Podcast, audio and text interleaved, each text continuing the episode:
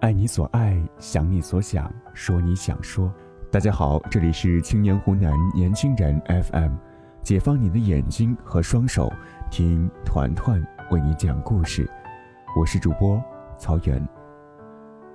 今天要聊的话题会有点沉重，源自最近网上的一个热点新闻：大连理工学生自杀。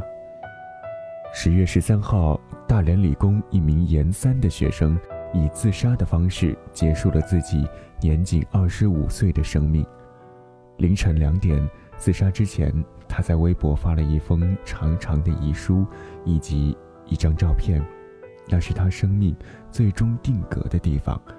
奋斗了几年，却令他绝望的实验室。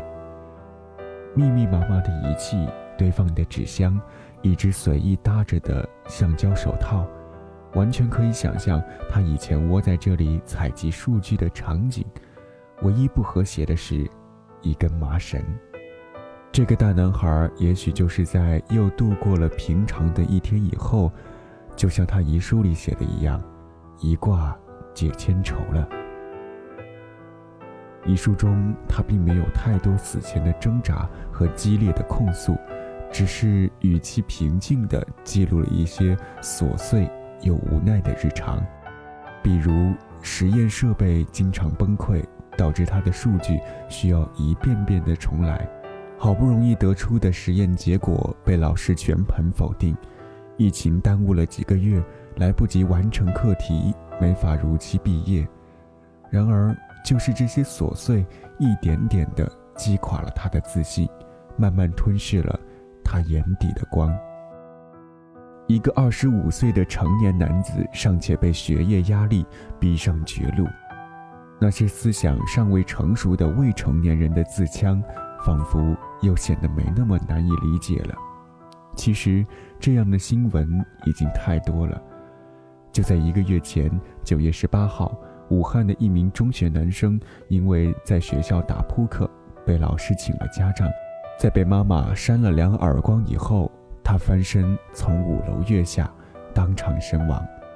十月十八号，又一个类似新闻上了头条：江西一名小学五年级女生，在被老师罚抄课文以后跳楼，造成了终生瘫痪，家长向学校索赔三百万。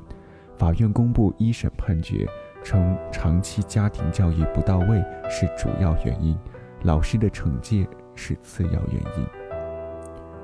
每次这类新闻出来，评论区都是众说纷纭，有的心疼现在的孩子压力太大，有的责怪孩子心理太脆弱，有的说自杀是自私的表现，不考虑父母，有的指责家长不负责任，把孩子逼上绝路，有的怨学校老师过分施压，有的体谅在升学压力面前，学校也有难处，这是怎么了？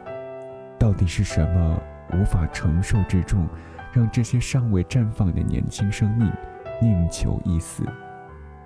在大连理工学生的新闻的一个热评里，似乎能找到答案。哥们儿，我们学院离你们挺近的，下辈子为自己活吧。世俗里的所谓成功，如果不能带给我们由衷的幸福，那它存在的意义。难道只能写在简历上吗？如果你能拿出离开这个世界的勇气，那你把它用在和自己和解，该多好！可能我们终其一生也只是个平庸的人，这个世界一直教我们成功与卓越，却没人教我们如何接受平庸。曾经，我们的成功是多元化的。在一九九零年出版的《标点符号使用法》里有一个例句：张华考上了北京大学，李平进入了中等技术学校，我在百货公司当售货员，我们都有光明的前途。时过境迁，我们的经济越来越发达了，生活水平越来越高了，对成功的定义却越来越狭窄了。不知道从什么时候开始，财富。地位、权力成了定义成功的标准，理想、爱好、情怀成了只有在已经成功之后才配追求的奢侈品。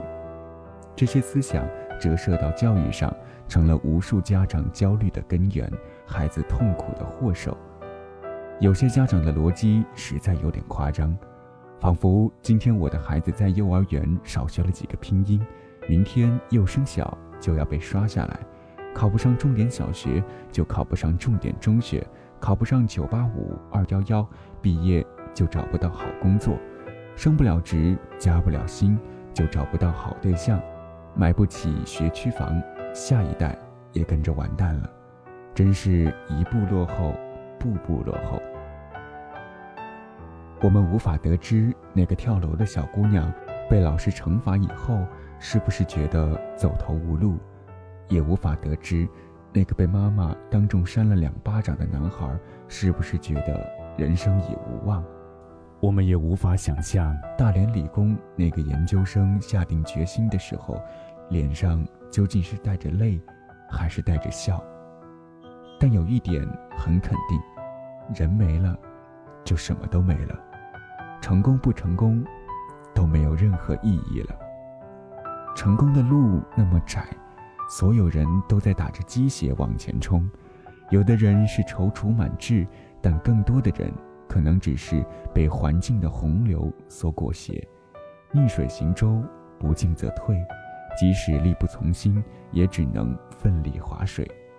想想央视那个灵魂拷问：“你幸福吗？”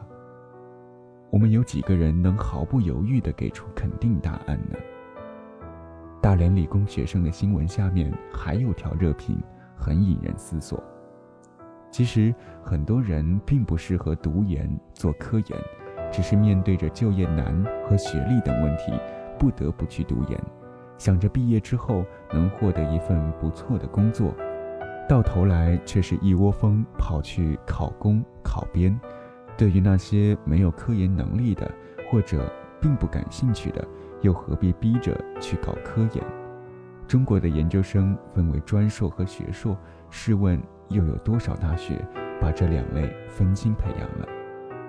老师们中间经常会聊到这个话题：是不是所有人都适合读书？答案显然是否定的。无论我们愿不愿意接受，有的孩子就是可能不适合读书。这并不是说他们不聪明，他们考不了好的成绩，却可能很擅长交际；他们从业解不开习题，却可能是运动健将。然而成绩一差，其他所有的优点就都容易被掩盖了。人作为群体动物，本来就是有分工差异的。如果大家都去当老板，当教授，社会还怎么运转呢？问题是，我们人人都会说“三百六十行，行行出状元”，可是又都默默的希望自己是那金字塔尖尖上看起来光鲜亮丽的一小层。今年，湖南有个女孩钟芳蓉以高分考入北京大学，却因为报考了考古专业，连续上了好几天热搜。很多网友担心她读这个专业以后没前途，有人甚至刻薄地说：“寒门子弟不配追求什么爱好，不想着改善家庭条件就是自私。”幸好他的爸爸妈妈尊重孩子的选择，支持他的决定。他的父母虽然都是文化程度不高的农民工，但格局一点也不小。他们能给予孩子的物质条件有限，又因为打工常年不在身边，但他们想方设法陪伴孩子，倾注了所能给的全部的爱与支持，并且没有以此为筹码要求孩子走他们认为好的路，而是给了孩子充分的自由。其实，如果我们仔细分析每年各省高考状元父母的采访，就会发现。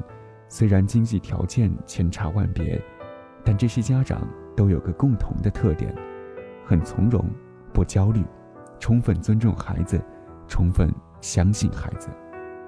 也许，这也是他们的孩子能当上状元的一大理由吧。也许有人会说，孩子都当状元了，当然从容不焦虑了。我们家孩子成绩差得一塌糊涂，这怎能不焦虑？我们从接受教育开始就知道要拼搏、要奋斗、要上进，却忘了学习怎么跟自己和解，怎么接受平庸。我们可以把时间的维度拉长，把人生的道路拉宽，就会看到平庸的背后，也许还藏着很多闪光点。学习成绩普通的孩子可能会很有爱心，淘气的孩子可能思维很活跃。能提出很多解决问题的新办法，爱玩游戏的孩子可能动手能力很强。大连理工那个研究生的遗书中最后几句话让人泪目。他说：“希望下辈子能做猫咖的一只猫，野猫也行，还祝愿家人朋友顺顺利利，国家一直繁荣昌盛。”这是个内心柔软的人啊。可惜，生命停留在了如夏花般绚烂的二十五岁。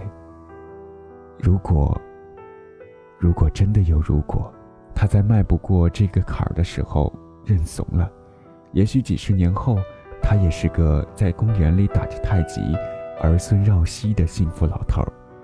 如果人生太艰难，我们可不可以不要那么勇敢？今年大家好像都遇见了很多不顺心的事儿。背负着更多的压力和责任，在那些瞬间里，我们好像又长大了。人生回头看，没有什么坎是必须迈过去的。真迈不过去了，我们绕一条道；绕不过去了，我们暂且先躺平看看，不必一直把弦绷得那么紧的，给自己一点时间，一点沉淀和思考的机会。也许，在那扇关掉的门边，我们就会遇见另一扇推开的窗。团子们，对此你有什么感触呢？你在生活中是如何面对艰难时刻的呢？来评论区留言参与讨论吧。不往后走走，怎知不会沉舟侧畔千帆过，病树前头万木春。祝愿我们每一个人。都能平安喜乐的过好这一生，我们下期见，晚安。